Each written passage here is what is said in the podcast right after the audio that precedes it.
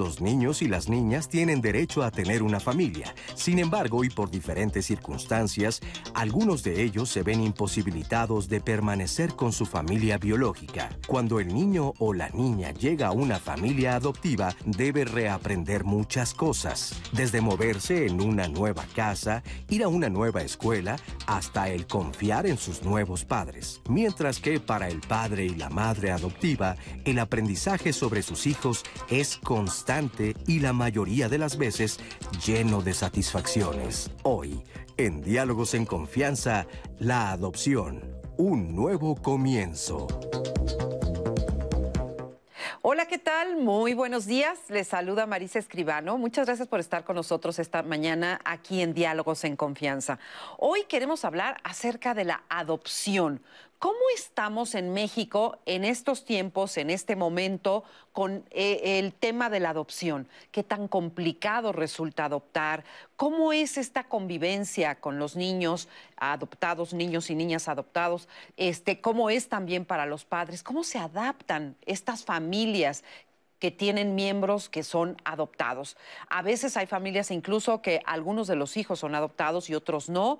¿Cómo se le hace? ¿Cómo es todo esto? Es lo que queremos platicar hoy con ustedes. Un tema muy importante. Por supuesto que hay muchas familias que quieren tener hijos y no pueden y que la adopción es una gran oportunidad. Y también hay muchos niños para quienes el ser adoptados también es una oportunidad de vivir con calidad de vida.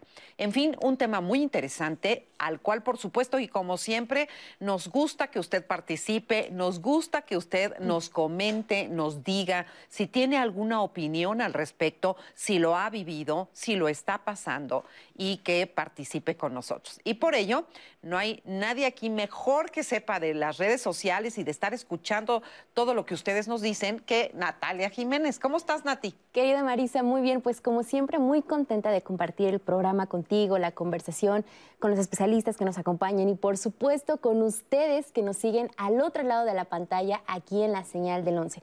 Como bien lo decías, Marisa, hoy vamos a tocar un tema muy bello, la adopción. Y como lo dice el título del programa, es un nuevo comienzo tanto para la familia que adopta como para el niño o la niña que llega a integrarse a un círculo familiar. Y en torno a este fenómeno, bueno, podemos hablar de muchas vertientes. En principio, antes de tomar la decisión de adoptar, ¿qué debemos tomar en cuenta? ¿A dónde se deben dirigir? Y por supuesto, siempre tener en cuenta que el bienestar debe ser para el niño o la niña. Ellos son el centro de interés y el bienestar que más importa. Una vez que se toma la decisión de adoptar, ¿a dónde debemos acudir? Ya que se tiene a un niño o a una niña, ¿cuáles son los retos que enfrentan la familia? ¿Cuáles son las dinámicas que ocurren? Por supuesto, vamos a hablar de lo, de lo que puede ser más difícil para un papá o una mamá cuando tiene un niño adoptado. Por supuesto, también que implica emocionalmente para los niños desarraigarse de la vida como ya lo conocían, porque por supuesto, no es lo mismo adoptar a un niño tal vez recién nacido o de pocos meses de vida a un niño que probablemente los primeros años de su infancia ya los vivió en otro lugar y ahora se le cambia por completo la rutina, ¿no, Marisa? O sea, ¿qué tan diferente? ¿Cuáles son las dinámicas que se dan? De eso vamos a platicar hoy. Así que si ustedes, como bien lo decías, Marisa, lo están viviendo o lo han vivido, cuéntenos sus experiencias, porque recuerden que para nosotros su voz cuenta muchísimo y forma una parte muy importante de este programa. ¿Y cómo nos pueden contactar? Es muy sencillo. Recuerden que no solamente estamos en vivo en la señal televisiva, sino también en Facebook y en YouTube. Yo los invito a que se suscriban a nuestro canal de YouTube. Ya somos 13 mil suscriptores y vamos por más. Ahora vamos por los 20 mil. Ahí ustedes, ustedes pueden encontrar las cápsulas que se comparten a lo largo del programa y también el programa completo y también pueden comentar en tiempo real. O si lo prefieren, también nos pueden contactar a través de Twitter, de Instagram o de la línea telefónica que es el 55 51 66 4000. Usted sabe que aquí en Diálogo siempre le compartimos información adicional a lo que se dice al aire y a la emisión en vivo, y esta siempre queda guardada en las redes sociales, instituciones, páginas de internet, referencias bibliográficas para que usted amplíe su conocimiento en el tema, y esto siempre queda guardado en el blog de Diálogos en Confianza. Así que visítelo porque ahí va a encontrar información muy interesante. Y finalmente le recuerdo que las más de 2.000 emisiones están en el podcast de Spotify. Así que participe para que junto con Marisa y nuestro especialista construyamos la conversación de hoy. Muchas gracias, Natalia. O sea que no tienen pretexto porque nos pueden ver y nos pueden escuchar por todos lados, afortunadamente. Déjeme presentarle a nuestro especialista. Hoy queremos platicar muy a gusto con Miguel Ángel Espinosa Palacios. Él es maestro en trabajo social de la UNAM, es catedrático de la Escuela Nacional de Trabajo Social de la UNAM, eh, trabajador social autorizado para intervenir en los procedimientos de adopción por el DIF allá en Querétaro y presidente del Colegio Nacional de Trabajadores Sociales. Miguel Ángel, bienvenido, muchísimas gracias. gracias a ustedes por la invitación, es un tema realmente importante e interesante y voy a lógicamente contribuir a ello pues a mí me da mucho gusto no estar aquí. No, pues al contrario, para nosotros también. Y como precisamente eh, vamos a hablar del tema de la adopción y a veces no entendemos muy bien de qué se trata, de qué hablamos cuando hablamos de la adopción, veamos el siguiente material. ¿Cuál es el propósito de la adopción? De acuerdo con el Sistema Nacional para el Desarrollo Integral de la Familia, la adopción es el medio por el cual aquellos menores que por diversas causas han terminado el vínculo con su familia biológica tienen la oportunidad de integrarse a una familia que propicie su desarrollo integral y estabilidad material y emocional que los prepare para la vida adulta. Bueno, pues ahí tienen ustedes y a lo largo del programa, por supuesto, tenemos testimonios, tenemos entrevistas, tenemos mucho material para que vayamos entendiendo todo lo que tiene que ver con la actualidad, digamos, en México con respecto a la adopción, ¿no? Y esa sería como mi primera pregunta. ¿Tú cómo sientes que está la cuestión de la adopción? Antes decían que era muy difícil adoptar, que era muy complicado, que había muchos trámites. ¿Hoy en día es más o menos difícil? Pues, este, mire, sí, así se mencionaba, o así todavía se creía, ¿no? De los trámites de adopción, que era muy complicado. El hecho de yo querer adoptar, lo primero que pensaba, si tengo las cuestiones económicas para tener una niña, un niño, un adolescente. Por regular se pensaba así, y todos los trámites que requería pasar. Ahora los trámites realmente se han hecho, pues se han reducido un poco más, pero no se quita el ser estricto en cada uno de ellos. O sea, ¿a qué me refiero con esto? Con que los trámites en cuestión de psicología, de trabajo social, de tener todos los papeles o todos los documentos que te solicitan, yo creo que se ha hecho mucho más eficiente en este proceso de adopción. Qué bueno que lo dices, porque fíjate, ahorita mencionabas esto de que, bueno, primero la eficiencia, pero también muchos de los trámites son por protección de estos menores, es decir, no es por burocracia, o algunos sí. Este, realmente sí es, como lo mencionas, es por la protección de las niñas, niños y adolescentes, porque realmente es una responsabilidad muy grande el hecho de dar a una niña, un niño, a un adolescente en adopción. Entonces sí tienen que ser muy estrictos. Es una cuestión que tenemos que ser muy conscientes, que no es cualquier cosa este, dar a, una, a un niño en adopción, no es cualquier cosa. Requiere, requiere tener primero, o necesitamos tener, esta estabilidad emocional cuestiones económicas de su contexto, cómo va a vivir, y además en esas cuestiones legales. Entonces, sí, sí tenemos que ser muy conscientes que nos apegamos mucho a las leyes, lógicamente, se apegan mucho a las leyes del DIF, pero también ser muy conscientes que es para para que el niño tenga la certeza de que va a llegar una familia, ¿no? Y que lo van a coger de esa manera. Fíjate, hace mucho tiempo yo me acuerdo que decían que a veces los trámites eran tan largos y tan pesados que estaban adoptando un bebé y luego ya prácticamente era, este, ya hasta caminaba el niño, ¿no? O sea, de los, del tiempo que se llevaba esta adopción. ¿Eso es cierto? No, yo creo que ha cambiado mucho. Yo, es, este, los procesos han estado variando. Yo que estoy en el estado de Querétaro, que yo creo que que es, este, es pionero en muchas cosas y marca. ¿Por qué? O sea, ¿qué, Pues yo creo, yo creo que, que, este, que, bueno, primero tiene que haber respaldo legal, ¿no? Existe la ley general de niñas, niños y adolescentes, pero Querétaro tiene su propia ley de adopciones. Entonces, teniendo un respaldo legal y teniendo pues ya el procedimiento muy bien establecido, yo creo que, que se van eh, optimizando tiempos. Y si se tiene, además de un personal que yo creo que es lo máximo que tiene una institución de recurso humano, que realmente mis colegas que conozco, trabajadoras sociales, psicólogas y todo el personal que, que está dentro de esta institución, Sí. realmente están muy comprometidas con este tema y, y lógicamente facilitan más este, eh, el proceso. Al facilitar más el proceso dan confianza a las personas que se acercan. Desde las primeras charlas de concientización, pues ellos ahí deciden las personas si sí estoy preparado para adoptar o realmente no estoy preparado para ello. Pero sí, la labor que se hace ha cambiado mucho y realmente aquí yo creo que sí, con estos tipos de programas o este- esta cosa- estos que, esto que estamos haciendo, yo creo que es muy importante porque nos damos cuenta y difundimos que, que el proceso es distinto ya. Oye, y entonces sí llega a pasar que hay gente que, que tiene ganas, que quiere, que se acerca y que en medio del proceso dice no, mejor no. Sí, sí, sí, y, y mejor que sea así. Yo pienso que mejor que sea así. Les voy a explicar por qué. Porque este, cuando nosotros pensamos en adoptar es por el hecho del amor, ¿no? De, de darle amor a una niña, a un niño, a un adolescente, pero no es todo el amor. Hay otras cosas que también son importantes. Entonces, en estas charlas de concientización, pues lógicamente les dejan ver las responsabilidades que también se tienen, porque no nada más tienen derechos, responsabilidades. Y ustedes saben si son papás o son mamás, que no nada más es tener, aunque sea un hijo biológico, es todo lo que viene. ¿Qué, qué es más importante además del amor? O sea, entendemos que por supuesto el cariño, el amor, Ujú, sí, sí. el compromiso, digamos, de ayudar a crecer estos niños, pero ¿qué es también más importante, bueno, o tan importante como el amor? Mira, ¿El dinero o, o- o qué? El dinero no es la vida. dicen que- Es tan solo pero vanidad. Eso es solo vanidad.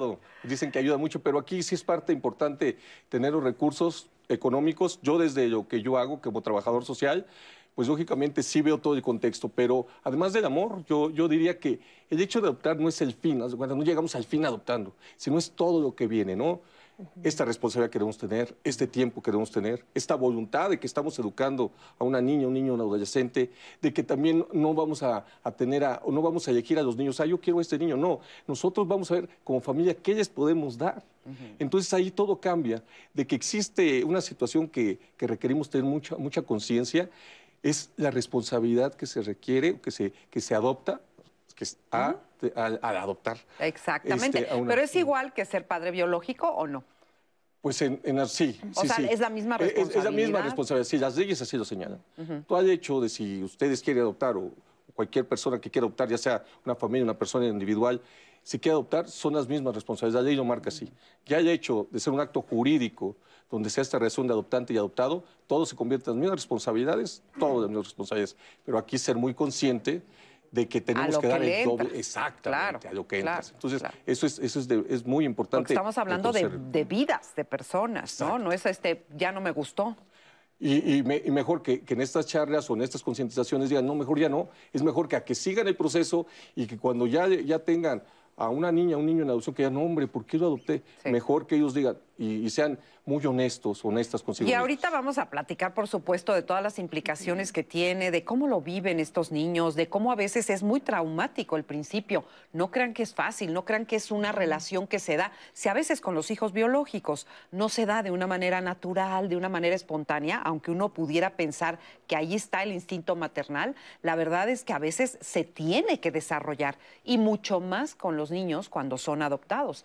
Tanto los niños y las niñas como los padres, las madres, pues necesitan su tiempo de adaptación. Y fíjense, les vamos a presentar la siguiente historia. Justamente una pareja que adopta estos hijos y que les hablan con la verdad. Veamos su historia. Yo soy Alejandra Góngora y eh, tengo 59 años y soy cirujano dentista también. Bueno, pues mi experiencia, digamos, eh, eh, empieza, digamos, recién nos casamos y un, un par de años que, que- que esperamos y en el intento de, de empezar, digamos, una familia con, teniendo a los hijos y todo esto, pues descubro que, que, digamos, no tengo esa posibilidad porque soy estéril. Yo soy José Antonio Hernández y eh, tengo 58 años, soy cirujano dentista y padre adoptivo de dos chicas hermosas. Para mí el, el hecho de decidir adoptar no, no es que Ale o yo fuéramos estériles, sino éramos una familia estéril, ¿no? Que quería crecer y tener hijos.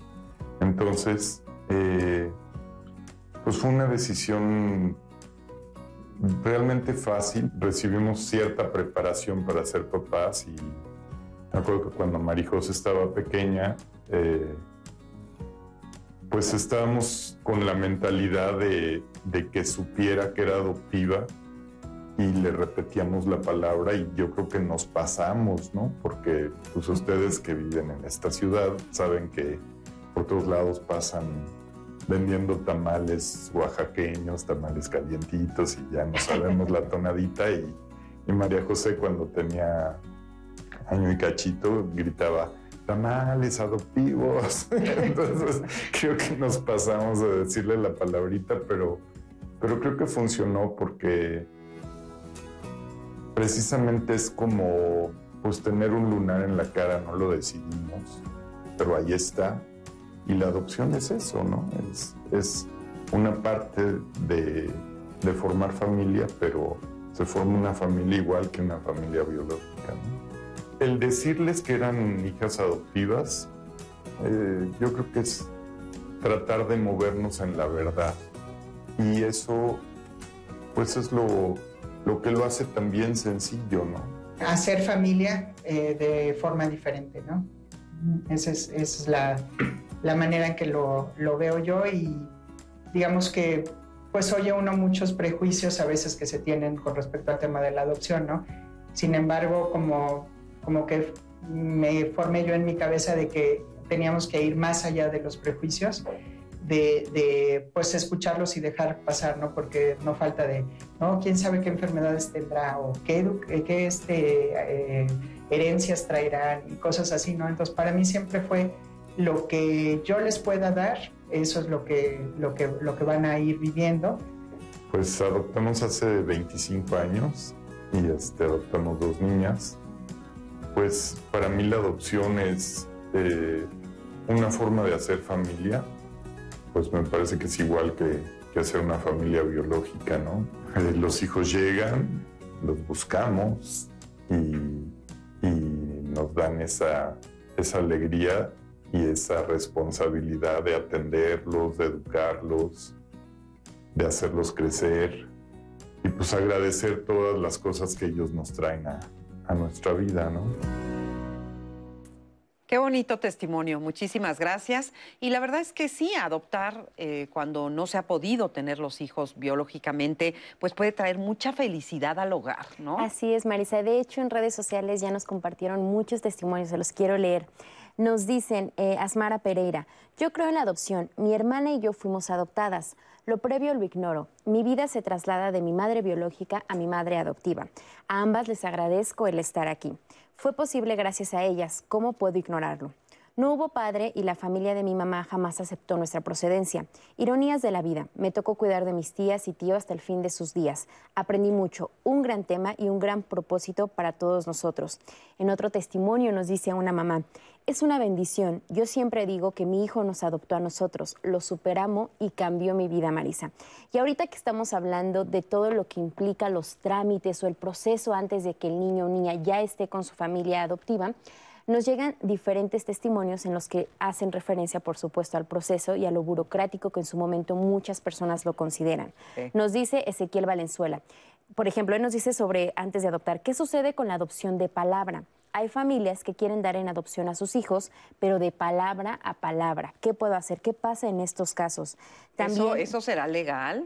A ver, si quieres que nos vayan Ajá, contestando. Claro. ¿Eso es legal? Este, no, pues legal no, no, no, no, no lo es. Este, mira, yo creo que estas situaciones de, de, adoptar, de que ten a mi hijo, yo te doy en adopción, se daba mucho y se da, yo creo todavía. Uh -huh. sí. sí, es una realidad, pero de que es legal, no, no es legal. Aquí yo, yo me he dado cuenta en estos procesos que cuando nosotras y nosotros nos damos cuenta de que no es legal, cuando llega el hecho de cuando quieren ingresar a la escuela, los apellidos. Claro. Ahí, un acta de nacimiento, pues no tiene los mismos apellidos. Uh -huh. Ya, ¿cómo compruebas eso? Entonces, aquí yo lo que les podría decir a las personas que están comentando es que sí se acerquen al DIF, sí se acerquen a la Procuraduría de la Defensa de la niño, niño, niña, niño y adolescente. ¿Por qué? Porque los trámites pueden ser mucho, se, se optimizan más. Aquí se llaman adopciones externas. ¿A qué se refieren con las adopciones externas? De que entre particulares, si lo das en adopción, claro que se puede hacer, mientras, mientras la mamá biológica o el papá biológico esté de acuerdo, llegan y sí lo pueden dar en adopción a otra persona. Pero ser muy conscientes que sí se apeguen a legal, porque más adelante se puede haber contratiempos. Claro, más adelante sí. Pero, por ejemplo, si te dan un niño en adopción así de palabra, como lo está diciendo Nati, y llegas al DIF, ¿no te meten al bote? ¿No te dicen, oye, a ver, espérame, te lo robaste? No, no, no. Por- bueno, porque va la madre biológica y van, van ambas O partes, sea, ¿no? sí tiene que haber quien Ajá, tiene que haber testifique. ajá, quien testifique. O en este caso, la madre biológica, si ella llega y comenta que lo quiere dar en adopción, por ejemplo, luego sucede, ejemplos prácticos para que lo entendamos un poquito mejor.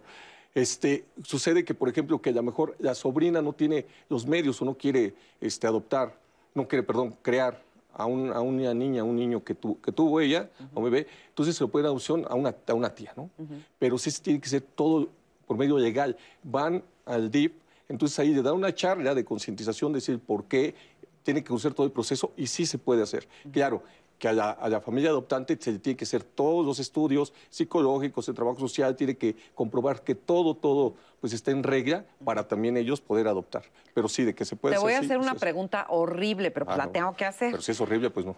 Ah. No, sí, hay que hacerla. Hay que hacerla. Este, hay corrupción, hay mucha corrupción en esto, porque al, al pensar en estos niños que, que, se- que te los pueden dar, que de repente te dicen, a ver, pues tenlo, este, se presta para la corrupción, se presta para que llegues y te digan, ah, no, pues entonces ahora me das una lana o no te. Es, es que, ¿sabes qué? Sí se, o sea, se di- dice, se puede prestar, pero aquí te voy a comentar algo bien interesante.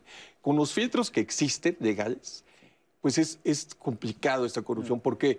Porque se concientiza, se entrevista, se entrevista ambas partes, se hacen estudios psicológicos de ambas partes, se hace un estudio, yo ya abordo, un informe en trabajo social. Yo voy a los domicilios, yo voy a investigar cómo está, hago entrevistas colaterales que son a las personas, a los vecinos. No nada más es, ay, sí, dámelo, gracias. No, es todo un ¿Y proceso. qué- en qué te fijas? ¿Qué es No. lo más importante para ti? O sea, ah, para mí. Sí, para como, ti. Como trabajador social. Es que es, es- son distintos indicadores. Mira, en un, un informe de trabajo social, pues los datos generales, cómo vive, dónde vive, qué trabajo tiene. ¿Cómo te das cuenta si son buenas personas o no? Ay, es que lo bueno y lo malo, fíjate que como yo, yo a lo mejor me considero buena persona, pero otros que me estén viendo dicen, no, esa no es tan buena persona. Sí. Todos, Es todos de, de entrada, Es de- de, de entrada, pues lógicamente, pues yo como un profesional, yo no tengo que tener, ay, se ve buena persona, mala persona. Yo a los documentos de lo que me presentan. Yo me doy cuenta mucho, pues, en las formas de responder. Yo, por ejemplo, cuando hago un informe, si son una pareja que va a adoptar, yo mis informes los hago primero por separado. ¿Por qué la intención del papá de adoptar? ¿Por qué la intención de la, bueno, del papá que quiere ser papá? de- del hombre de la mujer, ¿cuál es, cuál es su, su intención? Ah, pues a lo mejor son totalmente dispares. Entonces digo, ¿por qué no? O cuando hay similitud, pues bueno, a lo, mejor- decimos, a lo mejor se pusieron de acuerdo. Pero cuando vas haciendo tu investigación te das cuenta en, se- en- en un momento cuando te están este, ocultando realidades. Sí. O sea, sí te das cuenta. Y además, todas ellas y ellos, cuando están en un proceso, tienen que comprobarlo. No es nada más que tú me digas, ah, es que yo trabajo en Canal 11 y tengo un sueldo de tanto. Yo te voy a decir, bueno, si trabajas en Canal 11, por favor, que ve una carta a Canal 11, dame tu recibo de, de este, de nómina, dame tus estados de cuenta. Entonces ahí como que se va cerrando esto. O, sea, no se puede mentir no, tanto. no, en eso. no. tanto, ¿eh? Digo, De- yo no, no, tanto, bueno, más no o- tanto. no tanto. Porque todo lo que me digas, todo tiene que ir comprobado. tiene que comprobar. Todo. Y, este, y es mi labor de solicitar todo. Si me dices que vives, no sé, en alguna colonia, pues preséntame tus, tus escrituras. Ah, no, rento. Preséntame tu, tu recibo de arrendamiento. O sea, todo eso es Y hablas comprobado. con los vecinos Ah, también. claro, eso es muy importante, las entrevistas colaterales que les llamamos. ¿Por qué es importante? Porque yo te puedo decir que soy una familia impecable, pero tú sabes, y ustedes saben, que los vecinos a veces saben más de nuestra vida que nosotros mismos. Ven Oye, pero llegamos, salvo el no. vecino si te odia. Ah, bueno, pues si todo de ellas por ahí, pero si tienes algún conflicto. Pero sabes también, el hecho de, de- de hacer estas entrevistas colaterales confirma lo que nosotros estamos investigando. Estas son entrevistas colaterales muy importantes que nos dejan ver mucho también de la familia. O sea, que tú eres ese personaje que las familias que van a adoptar le tienen pavor. Ay, pues fíjate. Porque ahí viene, ahí viene Ahí viene el trabajador. Él va a social, pero fíjate que, que no tanto así, no tienen favor. Según es cómo te manejes, porque yo creo que nuestra profesión, aún, aún te lo digo, confía la gente o las personas en nosotros. Qué bueno. Este, realmente yo les comento, yo cuando estoy en esto de los cursos, capacitaciones, yo les comento que no es lo mismo, y con todo respeto a nuestras autoridades, policía o abogados, ahí sí como que entran en tensión. Nosotras y nosotros, pues a nosotros nos tratan pues pásele, ve a mi casa, tiene todo lo, todo lo necesario. O sea, es distinto nuestra profesión. No es de que ahí viene el trabajo social, más bien dice, ay, qué bueno que viene porque ellos van a ver realmente cómo vivimos y va a aportar para esta adopción. Y además me imagino que realmente tu labor dedicándote a esto es porque te gusta y porque me imagino que tu vocación es tratar de ayudar a todos estos niños, niñas, adolescentes, sí, como sí. decías tú, que no tienen gente que los quiera, que los cuide, familias que los protejan. Fíjate, fíjate que sí, el término este, ayudar, yo creo que el trabajo social luego va más allá, ¿eh? O sea, va más allá, va a crear alternativas, a gestionar, a contribuir con que haya justicia social, desa- desarrollo social. Hay muchas cosas del trabajo social. Pero, pero sí, de que la pregunta es que sí me apasiona, claro que me apasiona. Porque ustedes imagínense, y al público que nos está viendo, cuando contribuyes a que una niña, un niño adolescente y una familia le cambias la vida, o sea, tú cambias la vida de una persona totalmente. ¿Qué, qué más satisfacción podríamos tener? Desde una familia hasta una niña, un niño y adolescente. Repito mucho niño, niña adolescente, pero es así, o NNA, voy a decir para las otras, pero sí eh, cambias, transformas unas vidas, o sea, transformas Claro. vidas y eso sí es muy satisfactorio para mí. Claro. ¿Qué nos están diciendo por ahí? Marisa, antes de ir a corte, rápidamente nos llegó, una chica nos pregunta, sus papás ya tienen 70 años y tienen seis hijos, todos ya son adultos con su familia nuclear ya formada. Este, este tipo de personas podrían ser todavía candidatos a adoptar a un niño o a una niña. Los padres, dices, de Los- 70 de años. 70 años. Mira, es muy, Pues ya impo- son es como muy abuelitos. importante, es muy importante acercarse a las autoridades. Ellos ahí le darán información así totalmente puntual si son o no. Yo lo que te puedo decir es que tienen que ser mayores de 25 años y, por ejemplo, tienes que llevar 17 años a la persona que vas a optar por lo menos. Mm. Entonces, pero que se acerquen a las autoridades y si es viable. Porque además cambia, ¿no? De estado en estado, o sea, o todo es no, igual. No, no, no. Este, en esos aspectos sí todo, todo es igual. todo es igual. Bueno, vamos a hacer una pequeña pausa, pero regresando seguimos platicando y por supuesto tratando de resolver todas sus dudas. Quédese con nosotros, estamos en Diálogos en Confianza.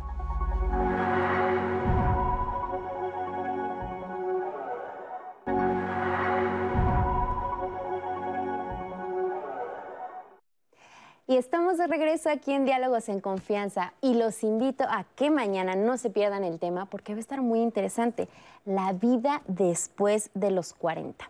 Pónganse a pensar qué es lo que de manera general creemos de una persona cuando ya llega a los 40. Por lo regular pensamos que es una persona que ya tiene su vida estable, que probablemente sus hijos ya son mayores, que ya terminó con la labor de crianza, que ya tiene resuelta su vida. Es lo que por lo general se piensa de una persona cuando llega a los 40. Sin embargo, también sabemos que a esta edad se enfrenta de repente una crisis de identidad, justamente porque se empiezan a replantear si realmente han cumplido con sus objetivos de vida, si están en el lugar que imaginaron cuando eran jóvenes, aún son jóvenes. Y muchas veces dicen, bueno, es momento de hacer un cambio. Muchos se plantean dejar sus trabajos, incluso dejar a su pareja. ¿Ustedes cómo están viviendo esta etapa de su vida? ¿Cuáles son los retos que se plantean a los 40 años? De esto vamos a hablar mañana aquí en Diálogos en Confianza. Y continuando con nuestro tema de hoy, adopción, un nuevo comienzo, los invito a que sigan participando en las redes sociales y les recuerdo la línea telefónica, el 55 51 66 40 00. Y asimismo les voy a compartir los comentarios que hasta ahora nos han llegado, Marisa. Nos dicen en un testimonio, conocí a una familia a la que le quitaron a los hijos por una situación específica. Otra familia quiso adoptar a los niños, pero jamás lo lograron. Y hoy en día los jóvenes ya cumplieron la mayoría de edad y están resentidos con las personas porque jamás les dejaron entrar a una familia. Y siempre les decían que ellos ya estaban grandes para ser adoptados y que ya no tenían derecho. Nos dice Liz Iglesias, es de personas de gran corazón y buenos sentimientos el adoptar y darles amor y atención a los niños que necesitan para crecer y ser un buen ser humano funcional para la sociedad. Felicidades. Y también nos llega un testimonio en el que nos plantean una situación en cómo se dio una adopción pues de manera ilegal. La mamá biológica de mi hija se aprendió mi nombre y mis datos en el momento del parto, ella los dio, así que la niña salió a mi nombre y la registré. Ella me firmó una hoja en la que dice que no la robé, que ella me dio a la bebé por su propia decisión. Hoy mi hija tiene 12 años, sabe que es adoptada, pero no le interesa saber de su familia, aunque sé que llegará el día y la llevaré. Aún tengo contacto ocasional vía WhatsApp con su hermana biológica. Nunca le hablé mal de la mamá biológica. Le enseño a amar y respetar las circunstancias que se dieron en su momento. Y también nos plantean una pregunta, Marisa. Nos dicen, yo quise adoptar hace algunos años, pero los psicólogos del DIF en me dijeron que no era posible porque yo soy soltera y porque en mi casa solo vivíamos mujeres, mi abuelita, mi mamá y yo. Y fue muy triste no poder acceder a este nuevo comienzo. Sobre esto hay muchas dudas y más adelante, por supuesto, las vamos a responder. Pero antes, vamos a ver esta información sobre la adopción. En una adopción, ¿A quién se busca favorecer? ¿A los futuros padres o a los hijos? Al respecto, el Sistema Nacional para el Desarrollo Integral de la Familia nos recuerda lo siguiente. La adopción es una figura jurídica mediante la cual se termina el vínculo de un menor con su familia biológica para ser trasladado a la familia adoptiva que vele por su bienestar. Es un instrumento que busca siempre el interés superior del menor, es decir, la satisfacción integral de las necesidades de una niña, niño o adolescente, así como el pleno ejercicio de todos sus derechos en un tiempo y lugar determinados. Bueno, pues ahí tienen ustedes esta importante información. Y bueno, con estas llamadas que hemos recibido a mí, pues la verdad se me antoja mucho preguntarte qué tan modernizados están para la cuestión de las adopciones. Es decir, este, ahora hay familias homoparentales, este, si alguien, eh, a lo mejor como esta chica de 25 años quiere, quiere adoptar, quiere recibir en su casa a, un niño, a un menor, a una niña, este, es todavía muy complicado o esto se ha ido modernizando? Se ha ido modernizando. Este, esto que comentan de que desafortunadamente no se dieron en adopción, pues hay que ver por en qué contexto, ¿no? Porque hay ciertos requisitos, como decía, de la edad, ¿no? Por ejemplo, es uno de ellos. Pero a mí me ha tocado, y yo he hecho informes a, personas que, este, que no, tienen, no tienen pareja, que es en individual, y, se ha prosperado ya la, adopción. O sea, ya no es obligatorio que tengas una pareja. No, no es obligatorio. Y, este, y eso también, pues, pues nos enfocamos o nos respaldamos no soy abogado, lógicamente, soy trabajador social, pero tenemos que tener el marco jurídico eh, en el artículo 1 de la Constitución, ¿no? que se maneja que todos somos iguales, los tratados internacionales que se manejan. Entonces no te pueden limitar por no tener pareja, no adoptar. Lo que sí es muy importante es que no tienes pareja, pero tus redes, tus redes de apoyo, no redes sociales, tus redes de apoyo, papá, mamá, hermanos, que te, también este, cooperen en, los cuidados, ¿no? Porque, porque como yo les dije, características, pues tienes que tener tiempo, tienes que tener responsabilidades. Entonces sí se puede adoptar siendo este, o que no tengas pareja, se puede adoptar soltero, soltera. Claro que lo puedes hacer, pero ser muy consciente que si hay ciertos requisitos y, es el mismo proceso. Este, estudios psicológicos, informe de trabajo social y todo lo que te solicita el DIF en este caso. ¿Cómo cuánto tarda desde el momento en el que decides que quieres adoptar y haces una solicitud hasta que te entregan al niño o a la niña? Fíjate que varía, o sea, no hay un tiempo estipulado de que yo en seis meses te digo, como sigue un proceso, por ejemplo, este, se, abre, eh, se abre como las se abren los tiempos en donde, en donde las pláticas, se dan las pláticas de concientización. Entonces ahí llegan, entonces ahí llegan las personas a querer este, adoptar. Ahí este, el grupo pues dicen los que se continúa con el proceso, los que no. Y ya de ahí empieza, ¿no? El informe en psicología, en trabajo social, a lo mejor le faltan este, algunos documentos. Entre seis meses, un año, a lo mejor puede ser más, pero ser, es ser muy claro en algo. O sea, me decía un subprocurador, el, licenciado Manuel, hace tiempo. Dice, es que lo que nosotros queremos es que las niñas, niños y adolescentes estén en adopción, o sea, darlos en adopción, pero si no se cumplen los requisitos, pueden tardar mucho tiempo y no se los vamos a poder otorgar. Entonces, es nuestra responsabilidad otorgarlos, pero los tiempos sí pueden variar entre una entre, entre, una familia y otra familia, o una soltera o un soltero. ¿Cuál es tu visión, o sea, independientemente de, tu trabajo, tú como ser humano, como persona, ¿por qué haces esto? ¿Qué es lo que piensas? ¿Qué ves de todo esto? Pues mira, primero, realmente esto que les mencionaba en el bloque pasado, yo creo que es una satisfacción total cambiar o transformar la vida de una persona ya una niña, un niño adolescente, a una familia, eso es importante. Segundo, es parte de mi profesión, ¿no? Este, realmente me apasiona lo que hago, realmente es algo que a mí, a mí me llena mucho, me llena mucho. Y, también este, como profesión es un área, un campo muy importante y muy amplio que tenemos que explorar más. ¿Cómo lo exploramos? Pues lógicamente conociendo, capacitándonos, porque es un campo muy amplio que se tiene como profesión. Por eso es, que estoy ahí. Entonces, todos esos elementos, pues, ¿Y te sientes así feliz de, de haber ayudado a tantos niños y niñas? Pues imagínate, sí, realmente es felicidad total, satisfacción total Y, también ¿no? hay, ciertas situaciones que, que no, me, no te dejan, ¿no? tenemos que tener mucho equilibrio emocional porque te encuentras de todo. Porque, ¿Qué, es lo peor? ¿Qué es lo, pues feo? Cuando te das cuenta de que no se, da, no se va a dar en adopción y cuando, o cuando, cuando te das cuenta de que existen, como decía ahorita un comentario, de que de que no, no todos los niños entran en este proceso.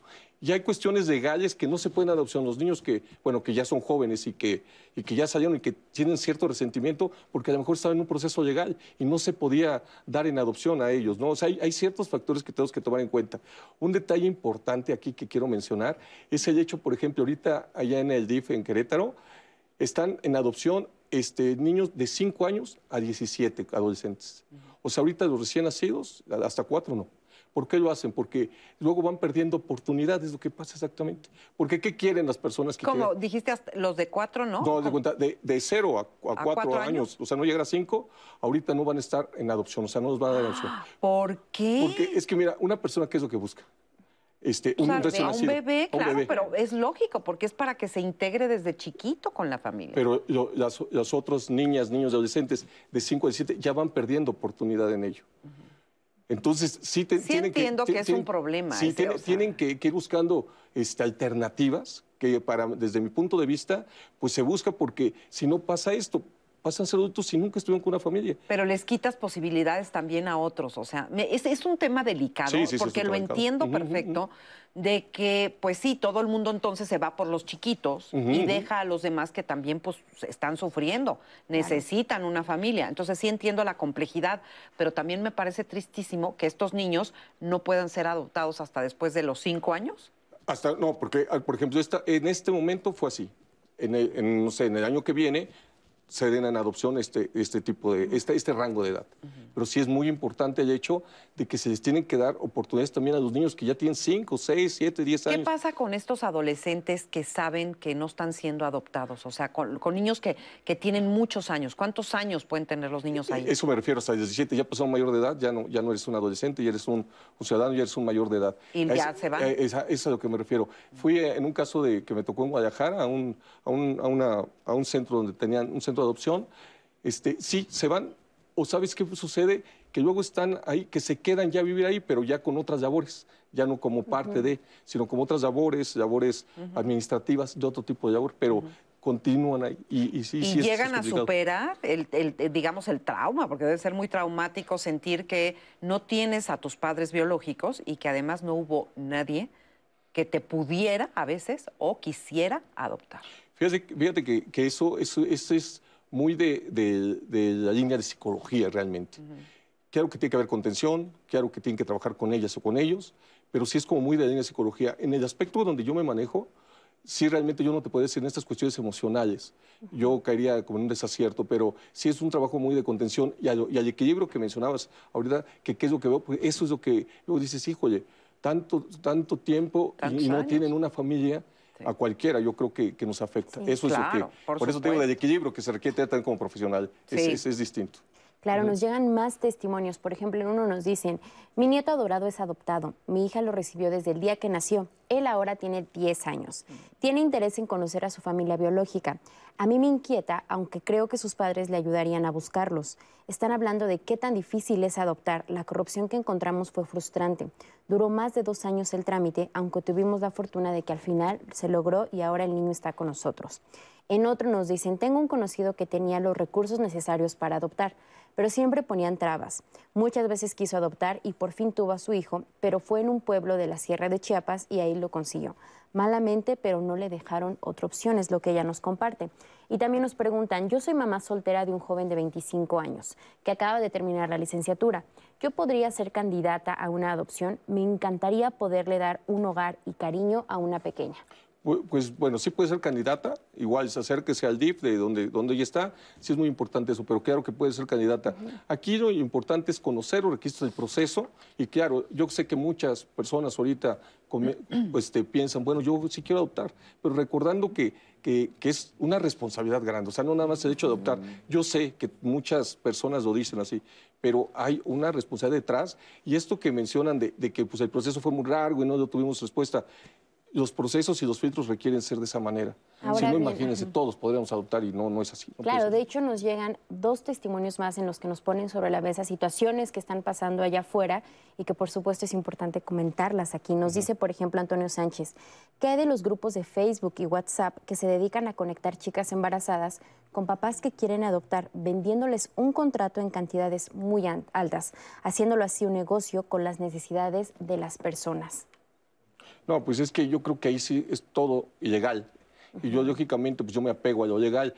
Este, todos estos grupos de Facebook, claro que existen, tampoco podemos tapar el sol con decir, no, no existe, yo nunca he visto. Claro que sé que existen, pero lógicamente yo no intervendría en ningún caso de este tipo, ¿no? O sea, te arriesgas a que haya mucho, bueno, para, empezar, a que te cobren muchísimo dinero y en segundo lugar, a que pueda haber algo que no esté jurídicamente bien hecho sí, sí, y que después puedas tener problemas. exactamente, y también como profesional, yo se los digo a todos los que nos dedicamos a esto, no podemos este, nosotros avalar cuestiones de este tipo. Claro, no les toca, pero bueno, pero son, este, pero se dan. Se dan, o sea, sí, ya digo, no, podemos decir que no, claro que se dan, pero también el avalarlo pues es diferente a estar en contra y, invitar a la gente que lo hagan por medio legal. Hablábamos de la importancia que tiene el aspecto emocional de estos niños y también de los padres que van a adoptar. Y vamos a platicar ahora, le damos la bienvenida a Aurora Torres. Ella es directora del Instituto de Capacitación Mejores Familias AC a quien me da mucho gusto también recibir esta mañana. Platicaremos con ella a través del Zoom.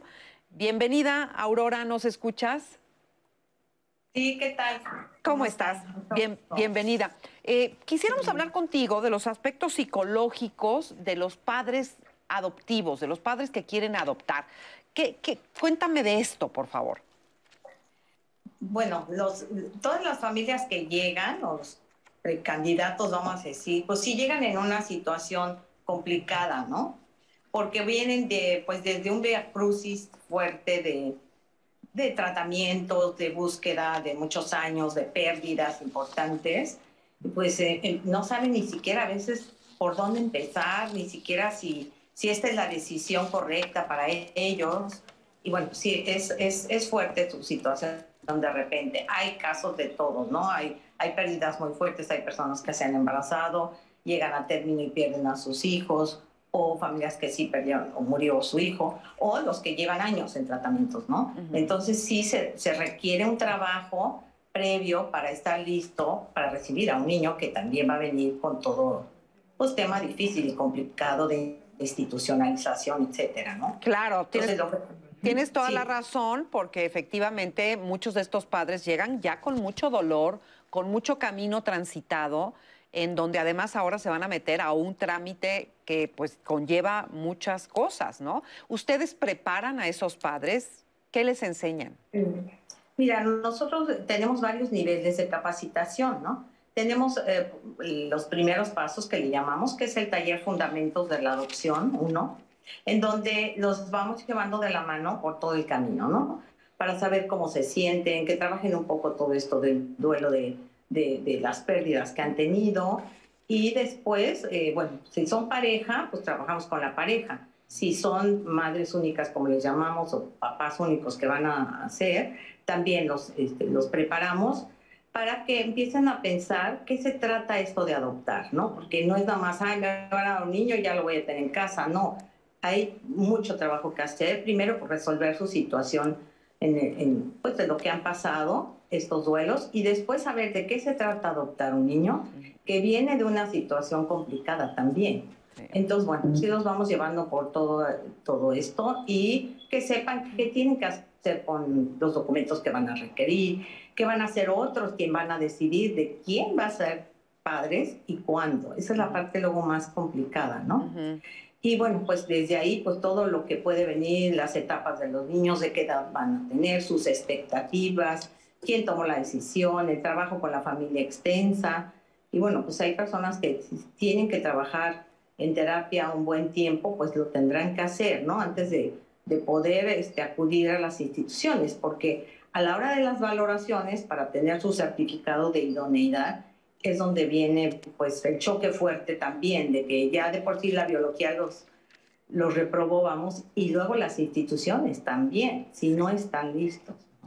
Eso tienes razón, eso me imagino que debe ser un golpe muy duro cuando además la institución te dice, pues no, no estás preparado o preparada para, para recibir a un niño en casa. Y una vez que se da esa adopción, ¿ustedes siguen también con parte del proceso o termina nada más con, con este certificado de que sí son idóneos o no lo son? ¿Hasta dónde llega esto, esta capacitación? esta capacitación, nosotros, como les decimos, es a un largo plazo porque no es nada más, es el pre, es antes, durante y después de la adopción. Entonces nosotros tenemos todo un programa, justo ahorita iniciamos ya un diplomado para padres, que dimos inicio hace dos sábados, ahorita vamos a, seguir todo el año y todo lo que viene del próximo año, para que tengan herramientas para la crianza cuando ya lleguen sus hijos, ¿no? Entonces tiene que ser un trabajo antes, durante y después, porque todo lo que va a venir, todas las etapas que el niño va a tener, depende de la edad que llegó, en qué circunstancias. A veces no solamente llega un niño, a veces llega un grupo de hermanos. Entonces, bueno, todo esto es un trabajo, te imaginas, durísimo para todos los padres. Entonces, sí los dotamos de muchas herramientas, contamos con un grupo multidisciplinario de, de pues de, muchos maestros que nos eh, han apoyado durante años y adicional, estamos en trabajo en conjunto con otras organizaciones donde ya también formamos, estamos formando a profesionales en el campo de la familia en tema de adopción. Pero fíjate, te estoy escuchando y se me, se me ocurre que a lo mejor hasta están mejor preparados los padres adoptivos que los padres biológicos, porque tienen toda una preparación. En tu experiencia, ¿es muy diferente la vida con hijos biológicos que con hijos adoptivos? ¿Cómo lo ves? Mira, no tendría que serlo porque la verdad es que al final todos son hijos, ¿no? Y los papás, como bien dices, pues nunca nadie nace sabiendo ser padre. Aquí sí, bueno, sí hay puntos importantes a considerar, ¿no? De cómo llegó el niño, cuál fue su historia, que en realidad a veces no hay historia, o la historia, pues sí es difícil, el expediente a veces no existe. Yo justo ahorita acabo de dar unas conferencias acerca de de esta compromiso responsabilidad de la autoridad que tiene el niño o de las personas que albergan a los niños para que tengan un poco más de su historia, para que se le entregue a los padres, ¿no?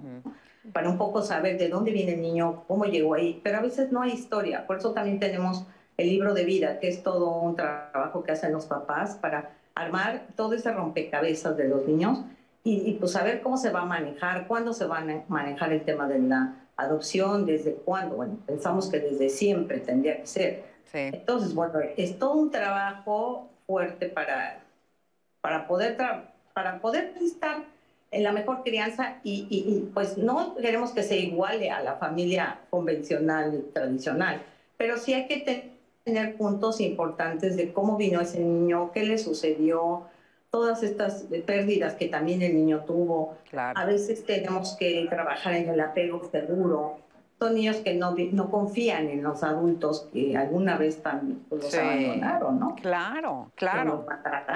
Qué difícil. Oye, y por último, Aurora, eh, ¿qué tanto tienen que ver o son importantes o son un factor que a veces perjudica más que ayuda la familia extendida o extensa o como se dice, los que están alrededor, es decir, los abuelos, los tíos, los hermanos, qué sé yo, que esa familia que está ahí alrededor, ¿qué tanto influye? Pues mira, es fundamental que, debieran de saber de qué se trata este tema de adoptar. Por eso nosotros dentro de los talleres casi prácticamente obligatorio que se trabaje con la familia extensa, que tengamos comunicación con ella en cuanto a que se capacite también a la familia, porque el niño a veces puede preguntar cosas a los abuelitos, a los tíos, y a veces se hacen unos inventos, bueno, impresionantes de cómo llegó ese niño. Entonces, la verdad es que los padres son los, los que tendrían que ser responsables de, del manejo, pero la familia debiera de ser, mira, esto debe ser al revés, el niño los va a adoptar no es que el niño los, bueno, que se adopte al niño la, por parte de la familia. Entonces, hacer esa conciencia de repente ha costado, ¿no? Porque hay, hay abuelos que dicen, pues a mí no me traigas este niño porque no va a ser de mi sangre, ¿no? Qué difícil. No, durísimo. O, por ejemplo, las familias, también estamos trabajando con familias homoparentales, entonces también se enfrentan a cosas durísimas de esto, de aceptación o no, a las que son madres únicas o papás únicos. Entonces, pues sí, es todo un trabajo que se tiene que realizar pues con la familia también. Tenemos eh, justo ahorita en el diplomado, hay una sesión justo para la familia extensa, para, que conozca esta parte, ¿no? Pues me parece importante me parece importantísimo porque si no, pues tanto esfuerzo por darle un hogar, una familia a estos chiquitos y de repente pues la familia, por ahí alguien, algún miembro de la familia, resulta que los rechaza, los critica, el estigma este, ¿no? Que espero que ya no sea tanto como antes, pero el, el secreto este de es que es adoptado, como si fuera algo malo, como si fuera algo en secreto. Entonces, mucha labor, la verdad, la que hay detrás. No es nada más decidir tener un hijo, sino toda la labor que hay detrás de todo ello. Muchísimas gracias, Aurora González Celis. Muchísimas gracias por haber estado hoy aquí con nosotros en Diálogos en Confianza y habernos aclarado este panorama. Sí, gracias. Y bueno, por ahí creo que iban a poner las, las redes que estamos en Mejores Familias, en Facebook, en Instagram. Y entonces que busquen para que pues los podamos llevar de la mano, ¿no? También, y bueno, esto es todo un círculo, porque también habría que saber de las madres que quieren dar a sus hijos, cómo, por qué, y, apoyar también todo. Es, pues es todo un, un círculo virtuoso que, está alrededor de la adopción. Exacto, y me gusta cómo lo pones, ¿eh? ¿no? En, los, en el mejor de los casos, un círculo virtuoso para que todos salgan ganando. Muchísimas gracias, Aurora. Y este, y bueno, pues vamos contigo, Minata. Así es, Marisa, pues siguen los comentarios y sobre todo una de las preguntas más recurrentes en redes justamente es cuándo es el momento ideal para decirle a un niño que es adoptado cómo se debe manejar. Nos llega un testimonio en el que un chico nos dice, mis padres adoptaron a una niña cuya mamá la quería abortar. Ellos te pagaron el embarazo y el parto a la señora. La niña creció con nosotros desde que nació, pero cometimos el error de nunca decirle la verdad. Y cuando creció, alguien se la hizo saber de una manera inadecuada. Y ella nos dio la espalda, destrozando nuestro corazón pues jamás nos entendió. Una situación que pasa en muchas familias y que seguramente muchas personas que nos ven es justamente la duda que tienen, en qué momento decirlo y de qué forma. Pero acabas de decir algo importantísimo, cuando uno no habla abiertamente con los hijos, siempre va a haber alguien, siempre hay alguien en la vida que les dice a los hijos las cosas que uno no, no quiere que, que, se las digan y mucho menos de esa manera. Entonces, por eso es que siempre hay que tener mucho cuidado con esto, ¿verdad? Porque luego se enteran de la peor manera. Exacto. Yo creo que, que sí eso es básico. Realmente en estas cuestiones de adopción o de ocultar a una, a una, a una niña, un niño, un adolescente que es adoptado, yo creo que es contraproducente a la larga, porque cualquier filtración de un primillo, de, un tío, o sea, cualquiera se puede enterar de los amigos de la escuela, de cualquier lado. Yo creo que es mejor, pues en este caso, sí hablar con la honestidad, no sé a qué edad sea la, la adecuada, eso lleva un proceso y les explican muy bien en cuestiones eh, emocionales de psicología, en, este, en las procuradurías, en el DIF, se los explica muy bien, pero sí es muy importante. Pero como lo decía Aurora, o sea, hay que irselos diciendo desde siempre, o sea, como algo muy natural desde siempre que vaya fluyendo. Claro, y no poner el estigma desde la familia, ¿no? O sea, no ponerle la etiqueta de que, ay, eres adoptado, no, verlo como algo muy natural, ¿no? Claro. Y que al final de cuentas es un acto de amor muy grande. También nos llega el testimonio de una mamá que adoptó a su hijo y nos dice, yo soy mamá por adopción y para mí el proceso fue muy transparente. Desde que inicié los trámites hasta la carta de idoneidad que el DIF eh, nos da, nos tardamos seis meses. Tardamos un poco más en la entrega de nuestra nena porque la institución con la que hicimos el trámite no era un albergue infantil. Desde que iniciamos hasta que nos dieron a nuestra hija, el tiempo fue de tres años. Y no se me hizo largo porque fue un tiempo de preparación. Esta última frase que nos da Marisa me parece sumamente importante, o sea, cómo ella cambia la perspectiva, ¿no? Y dice, bueno, para mí estos tres años fue un tiempo para prepararme. Y en este sentido, una de las preguntas que nos hacen es si para los papás que, que se les dice que pueden ser candidatos a ser papás eh, adoptivos, ¿hay algún tipo de proceso de acompañamiento que se les dé de parte de las instituciones justamente para prepararlos para recibir a un niño o una niña? Sí, sí, sí, se prepara desde inicio, con estas charlas, se les dice todo el proceso, los informes, los, los, informes psicológicos, desde ahí ya se van dando cuenta. Pero una cosa bien importante que aquí hay que recalcar, seis meses se tardaron en todo el proceso, ¿no? En que le dieran este certificado de idoneidad. ¿Qué viene siendo este certificado? Que son suficientes y que cumplen con todos los requisitos. Aquí también, si por ejemplo el informe de trabajo social muestra que no cumple con requisitos, no será adopción. Si el informe de psicología no, no se da. Entonces sí es un filtro, como dice, transparencia total, pero aquí indispensable el hecho de tener claridad en que hay que ser pacientes también. Eso es importante. Claro, y me gusta esta forma de verlo, que es una forma de preparación para poder recibir después a estos niños o a estas niñas o a estos adolescentes en nuestra casa. Vamos a una pausa y regresando tenemos otra entrevista. Gabriela Ruiz, terapeuta familiar, nos explica de todo. No se vayan.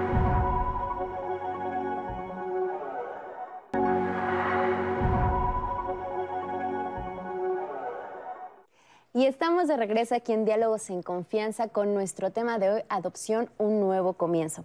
Pero antes quiero invitarlos a que el próximo martes nos acompañen porque Marisa Escribano y yo vamos a estar platicando de un tema sumamente interesante. Pensión alimenticia exige su cumplimiento. Sin duda alguna este es un tema que a muchos nos interesa porque si en algún momento por alguna situación te tienes que separar o divorciar de tu pareja y hay hijos de por medio en común, el momento de pedir la pensión alimenticia es ese. Sabemos que en muchos casos no es posible llegar a un acuerdo, que en, teoría sería lo ideal, que se pudiera llegar a un acuerdo entre las partes, pero cuando no es posible y llega el momento de exigir la pensión alimenticia, ¿cuáles son los mecanismos que existen? ¿A qué instituciones nos debemos acercar? ¿Ustedes sabían que también se le puede pedir a la familia extensa el pago de los alimentos para los hijos? ¿Ustedes saben a qué se refiere el concepto de pagos de alimentos? No solamente incluye justamente los alimentos, sino también diferentes necesidades que tienen los niños y que también entran dentro de esta categoría de pensión alimenticia. ¿Sabía también que existe un registro de deudores alimentarios? Bueno, pues de esto vamos a estar platicando el próximo martes. No se lo pierda aquí en Diálogos en Confianza. Y bueno, en redes sociales nos han llegado muchas preguntas sobre cuál es la situación de las parejas homosexuales, si ellos pueden ser candidatos a adoptar a un niño. Y si lo son. Y es por eso que tenemos preparado este testimonio. Vamos a verlo. Pues bueno, nosotros nos conocimos hace siete años, nos casamos hace cinco años y medio y después decidimos adoptar para eh, integrar a nuestra familia a un ser más. Y pues, ¿qué les puedo decir? Somos una familia como cualquier otra, consentidora, apapachadora, también poniendo sus límites y regaños, ¿por qué no? Pero al final una familia que cómo fue el tema de la adopción, pues bueno, sí, en todo momento lo hicimos súper legal y conforme a la ley. ¿Cómo fue que Ricardo llegó a nuestras vidas, la parte emocional y la parte padre? Yo lo conocí cuando él tenía dos años, Valmira lo conoció desde que tenía un año, un año y cachito. Él, ella lo conoció en una casa hogar en la cual apoyábamos, pero hubo una empatía particular con él. Era un niño que era un poco más aislado, y con nosotros era un poquito más apegado, más abierto, entonces empezó ahí como ese cariño a crecer y a crecer, a crecer. ¿Qué, qué sentimos cuando esto se dio? Pues mira, me acuerdo y te lo juro que se me nublan los ojos. Aparte, o sea, soy una persona muy transparente. Estábamos preparadas realmente para lo peor y para que nos dijeran que no íbamos a poder adoptar. Gracias a Dios que yo, como este, te estaba diciendo Gaby hace un momento, yo soy muy creyente, entonces en todo momento fue como que pensando positivo que las cosas se iban a dar y que si Ricardo era para estar en nuestra familia, Ricardo iba a estar en nuestra familia. Yo creo que se siente feliz, se ve feliz, se ve pleno. Eh, se ve muy confiado, ha tenido un cambio increíble desde que llegó con nosotros. Eh, son pasos agigantados. Se siente que pertenece a un lugar. ¿Cómo nos vemos en un futuro? Híjole, pues es, es, es difícil la pregunta porque ahorita sí estamos como enfocadas muy en, en, el momento y en lo que estamos viviendo ahorita con Ricky. ¿Cómo me cambió la vida la llegada de Ricardo? Ay, pues 360, ¿sabes? Eh, me hizo reflexionar mucho de cómo o valorar a mi mamá y a mi papá. Valoras conforme vas creciendo y ahorita esta etapa de mi vida es cómo le hacía mi mamá y mi papá. ¿Qué le diría a mi esposa y a mi hijo? Eh, bueno, a mi esposa, eh, agradecerle todo este empuje, eh, determinación de su parte en todo el camino y proceso para conformar esta familia. Y a Ricardo, bueno, que es un ser súper amado desde el día uno casi que lo conocí, y cuando lo conoció Gaby, que queremos lo mejor para él, queremos darle mucho amor, mucha comunicación, eh, mucha educación. Queremos que él tenga lo mejor de ambas educaciones, que sea un hombre de bien, que cuando se case tenga su familia sea muy feliz, que haga lo que él quiera y que lo haga feliz en su vida.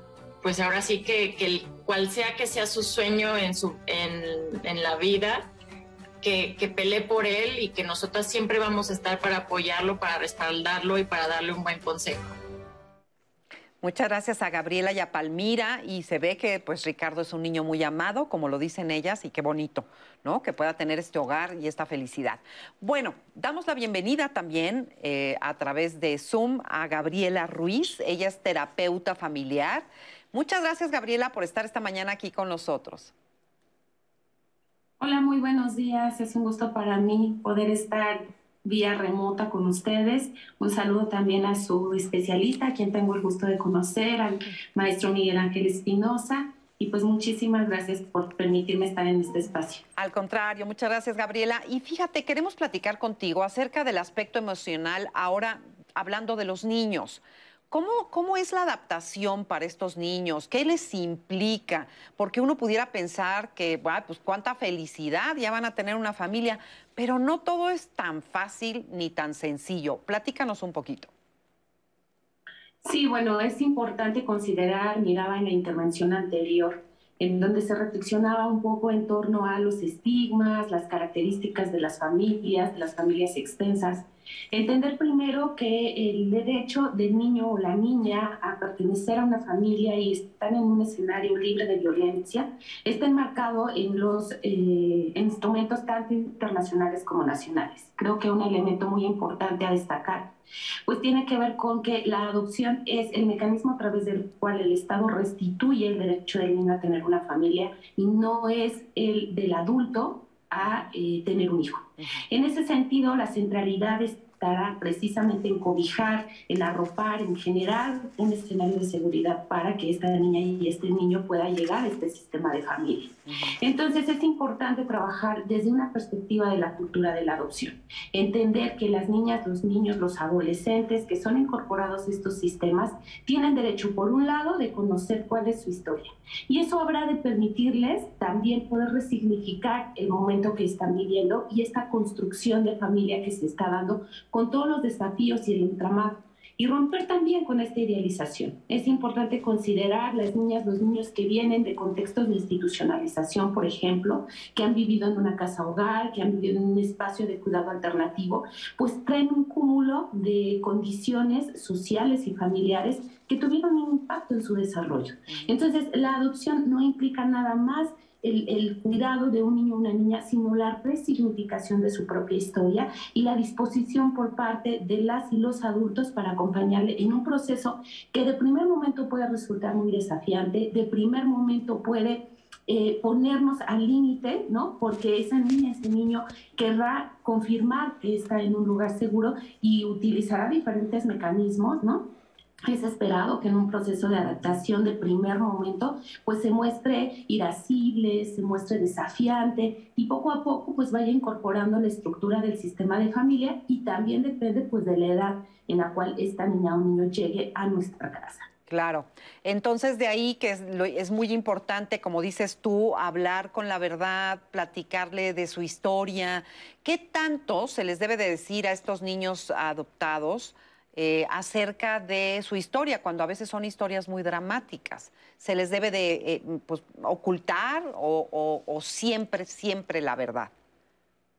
Pues creo que lo, comentaban en la, en la cápsula pasada, lo comentaban en el segmento anterior. El tema del manejo abierto de la adopción es indispensable, como es indispensable en todos los aspectos y en las aristas de la familia. A veces creemos, tratamos el tema de la adopción como un tema tabú, como un tema en donde este, una secrecía, ¿no? Y creo que eso es muy dañino para los sistemas de familia. Tenemos que tratar el tema de la adopción y muchos otros, ¿no? La sexualidad, los divorcios, tienen que tener un manejo abierto de la adopción que permita gestionar la emoción que permita digerir esos elementos, porque al final la niña, el niño tiene conocimiento, sabe que ha sido adoptado, aunque no se los digamos explícitamente, ¿no? Es, es, ese era un fenómeno ahí muy curioso y creo que ahí es importante también hacerse acompañar de las y los especialistas. La adopción implica toda una cultura, decía yo, implica abrir estos canales, y hay veces que ni siquiera tenemos información. O sea, para quienes los equipos profesionales que trabajamos en las instituciones gubernamentales, en las procuradurías, muchas veces no tenemos esa información. El niño llega a la casa hogar con una carpeta de investigación que es muy incipiente, ¿no? Con un documento jurídico que a lo mejor apenas nos da algunos elementos y hay que aprender a lidiar con la no historia, ¿no? Eh, dice Salvador Minuchin, terapeuta familiar argentino, es importante en, en, la adopción entender el entramado de tres elementos fundamentales. Las instituciones, los niños, las niñas y las familias. Y en ese sentido, las y los profesionales jugamos un papel muy importante. No tenemos muchas veces esta información y hay que acompañar a la familia a comprender que se carece de esos datos y entonces hay que trabajar con esa ausencia, que puede ser muy doloroso, sí, pero me parece que si las y los adultos empiezan a trabajar con esa gestión de sus propias emociones, siempre digo reconciliarse con la historia, reconciliarse con esa mamá, ese papá no adoptivo, eh, biológico que muchas veces tuvo que depositar al niño en la institución por circunstancias que ignoramos, ¿no? que pueden ir desde el abandono por una situación de pobreza a una situación de violencia. Pero si llevamos, acompañamos y nosotros como adultas nos reconciliamos con esa historia, estaremos en mayores posibilidades también de generar esta condición de seguridad para ese niño o niña que está en condición adoptiva. Por supuesto, me parece vital, tienes toda la razón. Nati, tú tenías una pregunta. Así es, Gabriela, buenos días. Pues de hecho, esto que mencionas es sumamente importante, esta reconciliación con los papás y con las mamás adoptivas de los niños que llegan a esta familia, porque en redes nos están escribiendo muchos papás que justamente nos dicen que les cuesta trabajo manejar a nivel emocional el hecho de que sus niños tengan esta curiosidad por conocer su historia, el origen de su familia, porque muchos de ellos nos dicen, bueno, yo me siento hasta cierto punto ofendido o desplazado, o siento que no he hecho bien mi labor porque mi niño tiene esta necesidad de conocer sobre sus papás biológicos. También nos dicen en, en las redes, nos plantean casos en los que nos dicen qué pasa cuando un niño o una niña no se adapta al nuevo seno familiar como papás emocionalmente, ¿cómo pueden manejar esto? ¿Ocurren casos así en los que de plano los niños no se adapten? Sí, sí sucede. Bueno, con relación a la primera pregunta, que tiene que ver precisamente con esta reconciliación de la historia, en efecto, creo que lo más importante es eh, romper o intentar ¿no? reconciliarnos con estos fantasmas que van a estar presentes. Por supuesto que hay una amenaza por parte de eh, esta historia, ¿no? Y el padre biológico usualmente va a tener estos temores y a lo mejor hasta se cuestiona en su propio ejercicio de parentalidad no he sido lo suficientemente bueno, porque si yo le he dado todo, él de todas maneras quiere conocer a su madre biológica, porque si no lo quisieron, él no comprende que yo estoy aquí para cuidarlo. Y entender que, sobre todo en la etapa de la adolescencia, cuando las niñas, eh, los, los, adolescentes empiezan a cuestionarse, ¿no? nuevamente a resignificar y a mapear el mundo, es esperado que esto suceda que empiezan a cuestionar, que quieran conocer de su origen, que quieran saber eh, quiénes fueron sus padres y de dónde vienen. Y en ese sentido, ¿cómo comprendemos nosotros el mundo adolescente y cómo podemos generar estrategias para que se pueda dar esta reconciliación.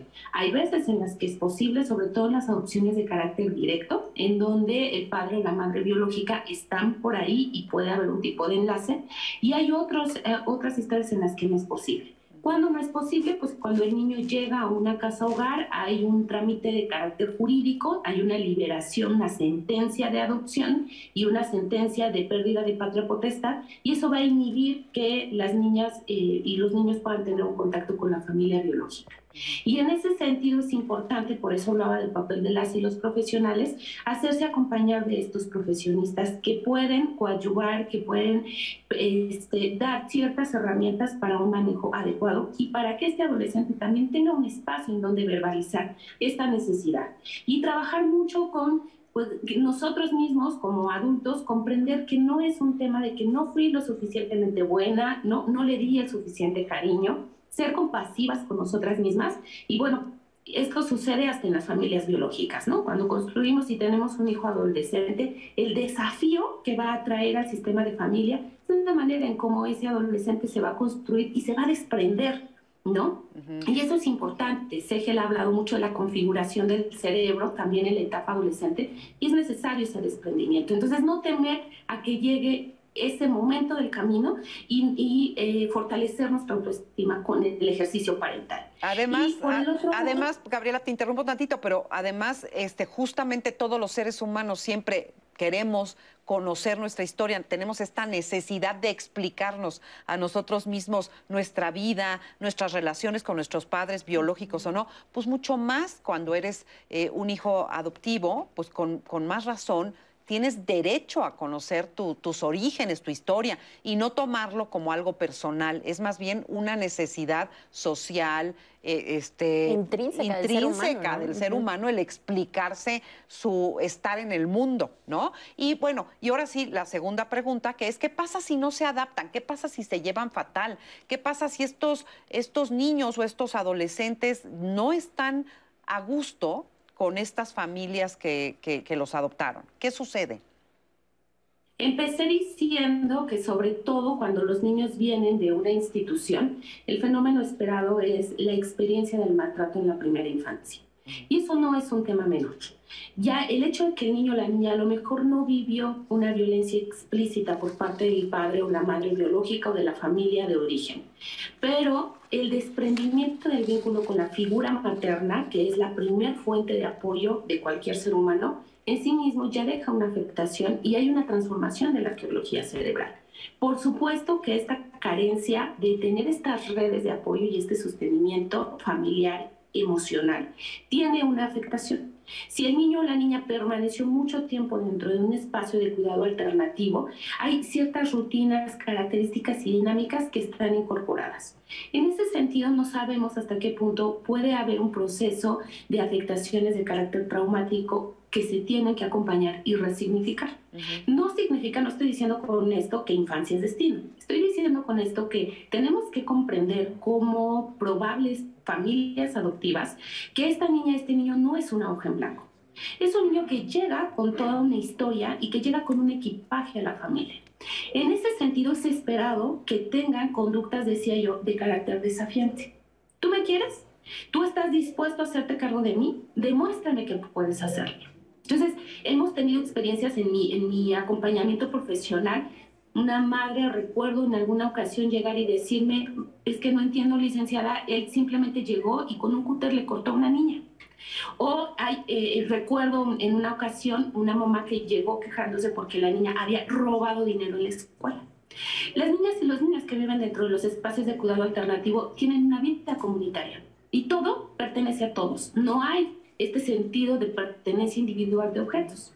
Entonces, a la niña se le hizo fácil ir y tomar el dinero. Como adulto, ¿cómo estoy significando este hecho y cómo estoy interpretando la actitud que esa niña o ese niño tiene? Creo que en ese sentido es muy importante también tenerlo en cuenta. Y, siempre tener la, la respuesta más generosa. ¿No? No, no interpretar cómo el niño lo hizo por maldad, porque muchas veces es la interpretación del adulto lo que lleva a pensar, el niño no me quiere porque el niño me está desafiando siempre digo a mis alumnas y alumnos en, el aula, ¿no? Las personas hacen cosas, no lo hacen para molestarnos, no lo hacen porque sean malas personas, simplemente porque están teniendo una forma diferente de conducirse en el mundo. Claro. Entonces, las niñas, y los niños, puede ser que tengan estas actitudes y nosotros primero tenemos que comprender esa actitud. Ahora, ¿qué pasa cuando ya estamos teniendo serias dificultades para la integración?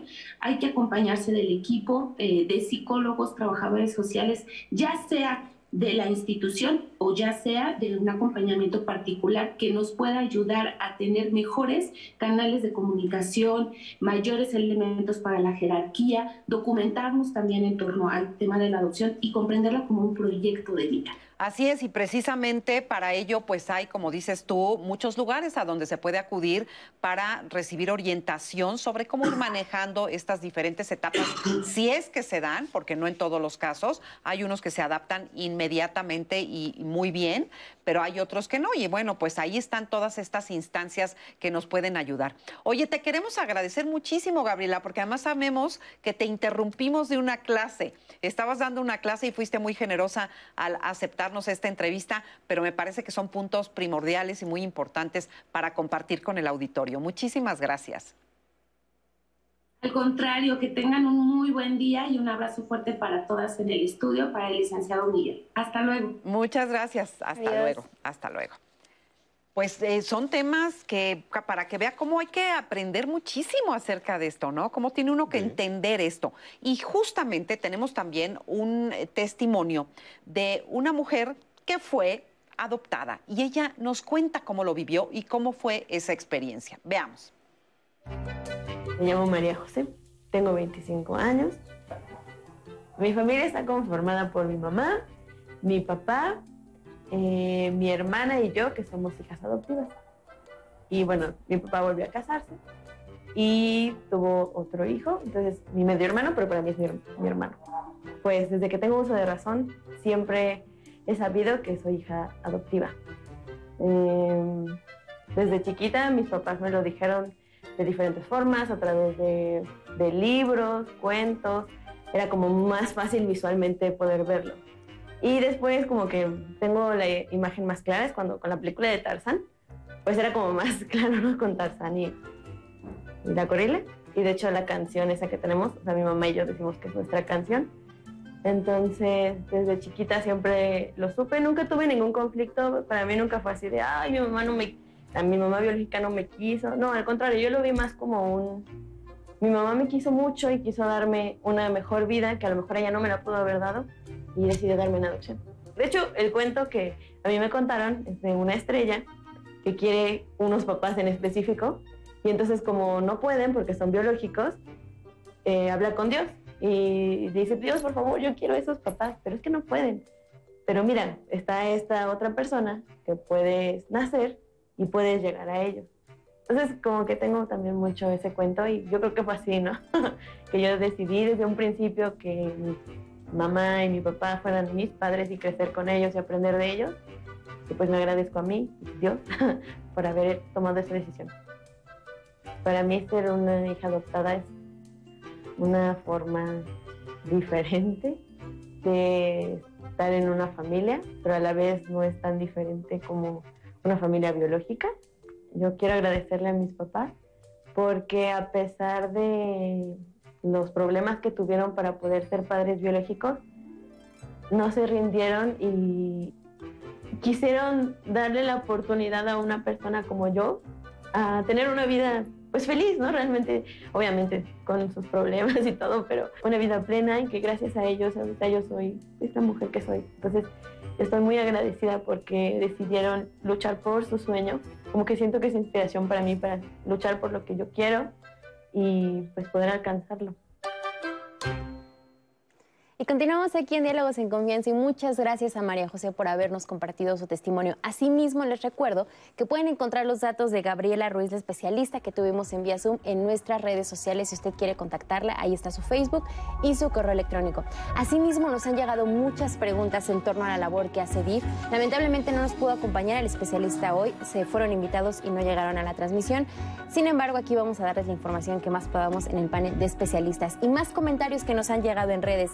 Stephanie Reyes nos dice, no quiero tener hijos biológicos, pero adoptar y darle la oportunidad a un niño o una niña de tener una familia por medio de la adopción, así es como me gustaría formar una familia. Y asimismo, Marisa, hay muchas preguntas en redes sociales. Una de ellas es si hay un seguimiento de trabajo social después de la adopción. Pero antes, ¿un hijo biológico tiene los mismos derechos y obligaciones que un hijo adoptado? La respuesta a esto en la cápsula. Ayer no sé si lo dije. El niño o niña que ha sido adoptado, ¿qué derechos y obligaciones adquiere para con su familia? El Sistema Nacional para el Desarrollo Integral de la Familia nos dice lo siguiente. El menor adoptado se equipara al hijo consanguíneo para todos los efectos legales. Tiene en la familia de los adoptantes los mismos derechos, deberes y obligaciones de un hijo biológico. Alimentos, vestido, casa, educación, atención médica, derechos hereditarios, etc. Extendiéndose sus efectos a toda la familia de los adoptantes.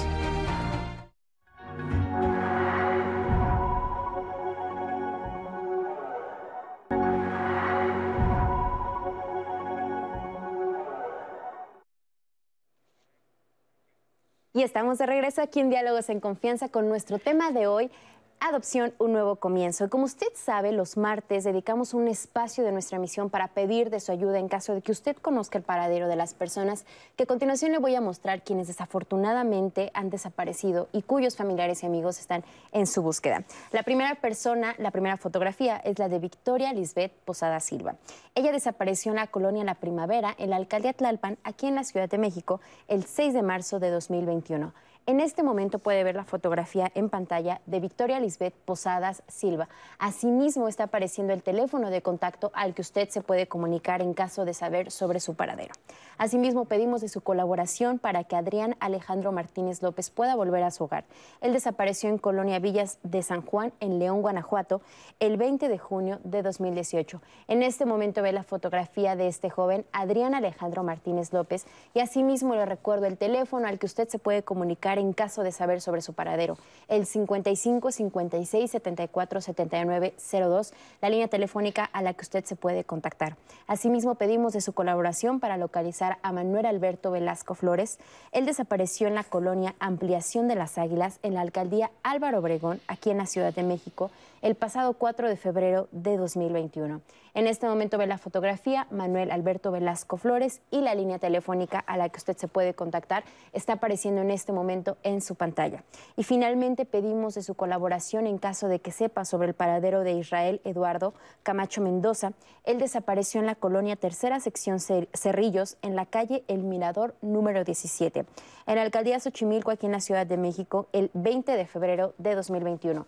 En este momento ve imagen de Israel Eduardo Camacho Mendoza y le recuerdo el número telefónico al que se puede contactar en caso de tener información, el 55 56 74 79 02. Y como siempre, aquí en Diálogos en Confianza agradecemos mucho de su apoyo en esta misión de búsqueda.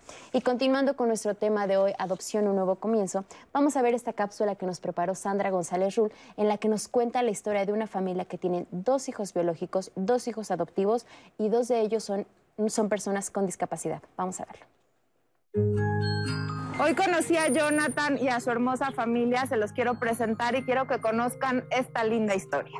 Eh, bueno, pues nosotros somos mi esposo, eh, mis cuatro hijos y yo. Son dos hijas biológicas, eh, la mayor de 24 años, la siguiente, la segunda hija biológica, tiene 20 años. Ella tiene síndrome de Down y una enfermedad neurológica.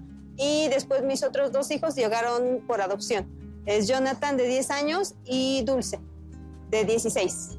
Nosotros decidimos adoptar eh, llegando, cuando llegamos a vivir a Aguascalientes y eh, en Aguascalientes pues ingresamos a un programa de padrinos y ahí fue como nos empezaron a asignar eh, algunos pequeños y debido a que yo tenía otra pequeña con discapacidad, pues entonces nos asignan a Jonathan y en un inicio pues lo veíamos como algo difícil porque ya teníamos a otra pequeña con discapacidad, pero finalmente era un camino que, que ya habíamos eh, andado, que ya habíamos caminado y entonces pues es cuando decidimos adoptar a, a Jonathan. La realidad es que fue amor a primera vista. Eh, yo eh, llegué a Casa DIF por, como voluntaria y entonces ingreso a Casa DIF pues, por estas actividades y entonces cuando conozco a Jonathan, pues eh, nos vimos los dos y la verdad ya a partir de ahí ya no nos pudimos separar. La discapacidad fue realmente por elección, porque sí sabíamos la discapacidad que tenía, sí sabía yo lo que implicaba eh, tener un, pequeño con parálisis cerebral, que era una discapacidad completamente diferente a la que tenía mi primer hijo. En nuestro caso, pues hubo quien opinó que por tener otra pequeña con discapacidad no íbamos a poder, que no era, no era posible que se quedara con, nosotros.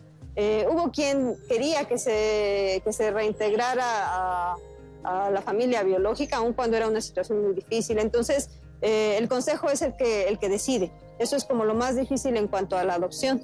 Y, y ya en cuanto a la integración, pues sí te podría decir que eh, no hay diferencia. La realidad es que, bueno, hay la misma diferencia que tú tienes con tus hijos biológicos. Cuando alguien dice yo quiero a todos mis hijos por igual, eh, es un poquito mentira. A todos los hijos los queremos diferentes, sean biológicos o hayan llegado por adopción. Después de que llegó Johnny, aprendí mucho esa relación entre hermanos y ese cariño que se, que se llega a tener. Y aunque sea difícil la, la comunicación muchas veces con hermanos con discapacidad, yo creo que si hay amor, se puede sentir en cualquiera de sus formas. Yo, yo creo mucho en las almas. Yo creo que los hijos biológicos y los hijos por adopción llegan de esa forma. Eh, todos somos almas que elegimos estar unos con otros. Hay muchísimos niños esperando un hogar. Yo cada día que veo a Jonathan dormido en la cama, con sus propios juguetes, con su propia, sus propias cosas y feliz, eh, pues eh, sé que valió y vale muchísimo la pena. si en algún momento alguien quiere adoptar a un pequeño con discapacidad, que se acerque a, a nosotros, que se acerque al DIF, porque en realidad no es uno, son muchísimos niños que esperan una familia, un hogar y que podrían ser tan felices como, como cualquiera de nuestros hijos. Realmente me emociona ver a estas familias con un corazón tan grande, con esta generosidad, ¿no? Que no solamente teniendo ya una hija con una discapacidad, sino que además adoptan a un chiquito que tiene también otra discapacidad. Y fíjese usted en esa imagen donde están los dos agarraditos de la mano, ¿no? A lo mejor la comunicación, como decía la hermana, no siempre es tan fácil, pero el niño habla a través de la manita con la que agarra a su mamá y sabe que está seguro ahí. Qué bonito. Déjenme darle la bienvenida también, ya estamos en la parte final de este programa, pero queremos darle la bienvenida al licenciado Sergio Peña González. Él es jefe de la Unidad de Adopciones y Acogimiento adscrito a la Procuraduría de Protección de Niños, Niñas, Niños y Adolescentes del DIF estatal desde Aguascalientes. Sergio, muchas gracias por estar con nosotros esta mañana. Muchas gracias a ustedes por invitarnos, por darnos este espacio para platicar un poquito con ustedes y con su auditorio. ¿Cuáles son los derechos que tienen los niños con estas discapacidades, que tienen algún tipo de discapacidad y que además son adoptivos? ¿Cómo, cómo se maneja esto? Pues en realidad tienen los mismos derechos que cualquier niño que no tenga ningún tipo de discapacidad. Y en este caso, pues el principal derecho que, nosotros tratamos de restituir es su derecho a vivir en familia. Pero de ahí se, se llevan, a, pues vamos a los demás derechos, que es derecho a la educación, derecho a una vida libre de violencia, derecho a, alimentos, en general todos los derechos que tiene cualquier niño. ¿Hay algún tipo de, eh, pues a lo mejor, algún trámite mucho más especial, algún estudio mucho más completo para poder de verdad dar en adopción un niño que requiere más atención, que pues son niños mucho más especiales que requieren otro tipo de, pues a lo mejor de, pues de ver en los padres que sí tengan eso, ¿no? o cómo se da? Mire, en cuanto al trámite, eh, el proceso es muy similar con todas las personas que se, acercan a realizar su procedimiento. Lo que sí es que eh, al momento de realizar las evaluaciones psicológicas, psicológicas y de trabajo social, sí se profundiza un poquito más en ver que ellos tengan realmente las herramientas para poder asignar un niño que tenga este tipo de, características. Pero pues también eh, la institución eh, estamos trabajando en un proyecto donde se busca también eh, dar mayor facilidad a las personas que tengan interés en adoptar a niños bajo con estas características o niños pues ya que sean más grandes de edad o que tengan algún problema de salud. Hablo de niños más grandes de edad de 6 años para arriba, toda vez que es con los niños que más dificultad se tiene para poder llegar a asignarlos con una familia toda vez que la mayoría de los solicitantes viene buscando niños pequeños sin enfermedades. Sí, debe de ser una situación muy complicada. Justamente esa iba a ser mi siguiente pregunta, el saber qué tanto se adoptan niños que tienen discapacidad y qué pasa con estos niños si no son adoptados. Ok, sí, mire, la verdad es que son muy pocos los casos donde realmente se puede llevar a cabo una adopción de niños con, con algún tipo de discapacidad por la situación que ya comenté, este, pues los solicitantes en general, la gran mayoría se acerca buscando niños pequeños y sin ningún problema de salud. Entonces lo que pasa es que estos niños pues terminan creciendo en una institución y ahí pasan pues ahora sí que depende de la capacidad, pues en muchos casos pueden pasar ahí el resto de su vida en una institución si no logramos conseguir alguna familia interesada en adoptarlos. Pues sí, situaciones que a veces son muy tristes y muy dolorosas. ¿Alguna cosa que quieras agregar, Sergio? Pues sí, este, como ya se los comenté, eh, nosotros estamos trabajando en un nuevo proyecto donde vamos a dar un poco más de facilidades a las personas interesadas en acercarse a adoptar a un niño mayor de 6 años, de niños de 6 años para arriba, algún niño con discapacidad o problemas de salud, para que se acerquen a la institución, conozcan, les platiquemos el proyecto y si tienen interés que participen y, y se den cuenta de lo que realmente significa adoptar un niño con estas características. Y si, y si se da bien una buena química, una buena vinculación entre el niño y las parejas, pues lograr posteriormente formalizar un proceso de adopción o bien un acogimiento familiar. ¿Este proyecto que tienen es nada más en Aguascalientes o es eh, a nivel nacional? Este proyecto lo estamos implementando ahorita en Aguascalientes, este, buscando específicamente eso, restituirle el derecho a vivir en familia a este tipo de niños, toda vez que ha sido muy complejo lograr, lograrles conseguir alguna familia, entonces sí, ahorita lo estamos trabajando solo aquí en Aguascalientes. Muy bien. Pues muchísimas gracias, Sergio. Gracias por haber platicado esta mañana aquí en Diálogos en Confianza. Muchas gracias a ustedes. Gracias. Nati. Marisa Sergio nos ponía sobre la mesa un punto sumamente importante, que es que cuando una persona o una pareja se acerca a las instituciones, por lo regular justamente llevan en la mente esta idea de querer adoptar niños chiquitos, recién nacidos, casi casi. Sin embargo, como bien nos lo decías, la realidad es que hay niños en una amplia eh, rango de edad. De es un rango de edad muy, muy grande y ya se están implementando estrategias para que niños mayores de 5 años puedan ser adoptados. En redes sociales nos llegó el siguiente comentario. Yo siempre he tenido una duda. ¿Uno elige qué niño quiere adoptar o son las autoridades quienes deciden qué niño nos dan? Pienso que no es lo mismo adoptar un bebé que un niño más grande, que ya se da cuenta de las cosas, o peor de un adolescente. Alguno de ellos ya tienen mucho resentimiento con las personas o con la vida. Creo que en esos casos es más difícil integrarlos. Ahí los padres requieren de más apoyo y orientación. Pero es una pregunta muy buena, o sea, ¿cómo se da el- la elección hacia quién quieres adoptar? Miren, es que aquí es importante mencionar, existen dos tipos de adopciones, las externas y las internas. Las que son internas son las que están dentro de una institución, ya niñas, niños o adolescentes. Entonces ahí se hace un procedimiento de qué rangos de edad. Nosotros no elegimos cómo, cómo va a ser una niña, un niño adolescente. Más bien, ¿qué familia le podemos otorgar a una niña, un niño adolescente? O sea, pero la persona va al Ajá, DIF va al y dice ajá. que quiere adoptar Ajá, es quiere un adoptar. niño o una niña o lo que sea. Eh, ¿Escoge sexo, edad? No. No, no, aquí, por ejemplo, desde los rangos de edad. Ellos no van a decir, yo quiero una niña de un año. Así con esas características, no. No, sé, no, no, es, no es factible porque... Pues, Ni también- tampoco si es niña o No, niño. Es que, es que saben que aquí tenemos que ser muy, muy contundentes en algo. El hecho de yo acercarme es porque no le vas a dar más un amor a una niña que a un niño. Yo porque quiero, así que a, a mi medida, de mi familia, no. Más bien, ¿tú qué familia le puedes otorgar para que ellos lo reciban? Más bien los adoptantes lo reciban. Eso es muy importante. O sea, el, el DIF en este Ajá, caso DIF, decide qué Sí, sí, sí. niño niña y de Ajá, qué rango ajá, de edad le va a dar a esa Exacto, familia. exacto. Y entonces le dice a esa familia, se lo presenta Sí, o sí, sí, sí. y la familia dice sí quiero o no quiero. Más bien, no, no no llegan a este, a este ese nivel, ¿no? De- de- desde, el desde las primeras charlas, lógicamente pueden decir, ah, pues entonces no me vas a dar lo que yo quiero, pues mejor me hago un lado. En- los que, ah, ok, acepto, sigo. Y ya va a llegar ese momento en que se conozca, ¿no? Como decían en una cápsula que, que realmente sí, sí es muy conmovedora, porque por el hecho de que existen personas que aún así, teniendo ya hijos, siguen eh, este proceso de adopción. Ujú. Entonces, ellos son los que hacen este vínculo. Pero esas son las adopciones internas. Ujú. Yo a las que... ¿Y las externas? Las que me enfoco a las externas son las que se hacen directamente o se pueden hacer directamente entre la familia, entre personas particulares. Aquí sucede algo bien interesante, que en ocasiones ya están bajo la creencia de la familia que va a adoptar, pero lo van a hacer legal.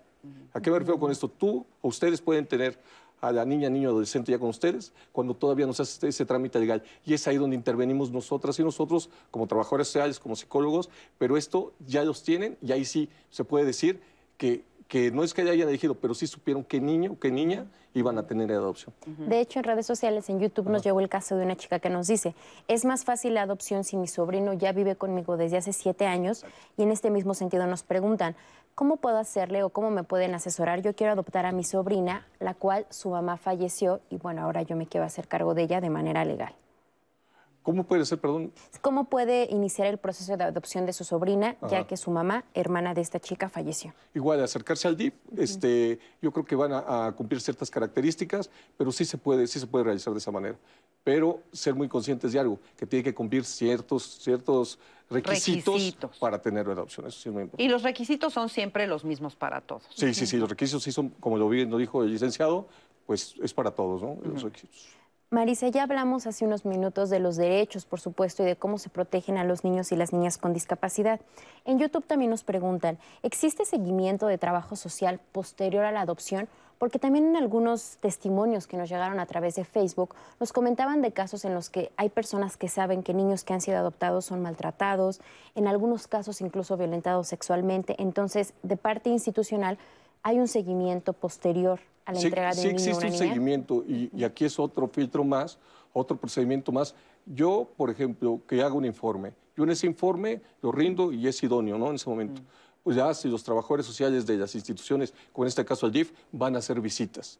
Esas visitas que hacen, pues, pues van a corroborar lo que yo investigué. O sea, sí van a hacer van a, van a tener confianza en lo que realicé, pero también ellos refuerzan esto con estas visitas y las familias también saben lo que va a pasar o van a tener ese seguimiento. En psicología igual, hay charlas, hay, hay terapias que también se, se continúan con la familia. Y como bien lo dijo la doctora Gabriela, pues tiene que haber un acompañamiento siempre. Y si no se da de la institución, pues buscarlo de manera particular, ¿no? Eso, es, eso es, muy, es indispensable. Marisa, también nos dice Lucía Peña, un hijo sea biológico o no tiene etapas y si cuando las cosas se ponen feas los papás adoptivos sueltan la toalla, le harán un- gran daño a ese ser humano que requiere que sus padres se comporten como tal, como sus papás. Y también nos llegan testimonios. El licenciado Gallardo nos dice, yo fui adoptado hace 33 años en Cancún. Mis papás me dieron toda la información necesaria desde pequeño y siempre me hablaron con la verdad sobre mi historia e incluso me apoyaron con una historia para que yo comprendiera el origen de dónde yo venía. Hoy soy un hombre profesional, responsable y amoroso, gracias a ellos. Lo único que puedo compartir es siempre sean honestos y agradecer a mis padres por tanto amor, ya que por ellos hoy soy profesional y un ser humano feliz y amado.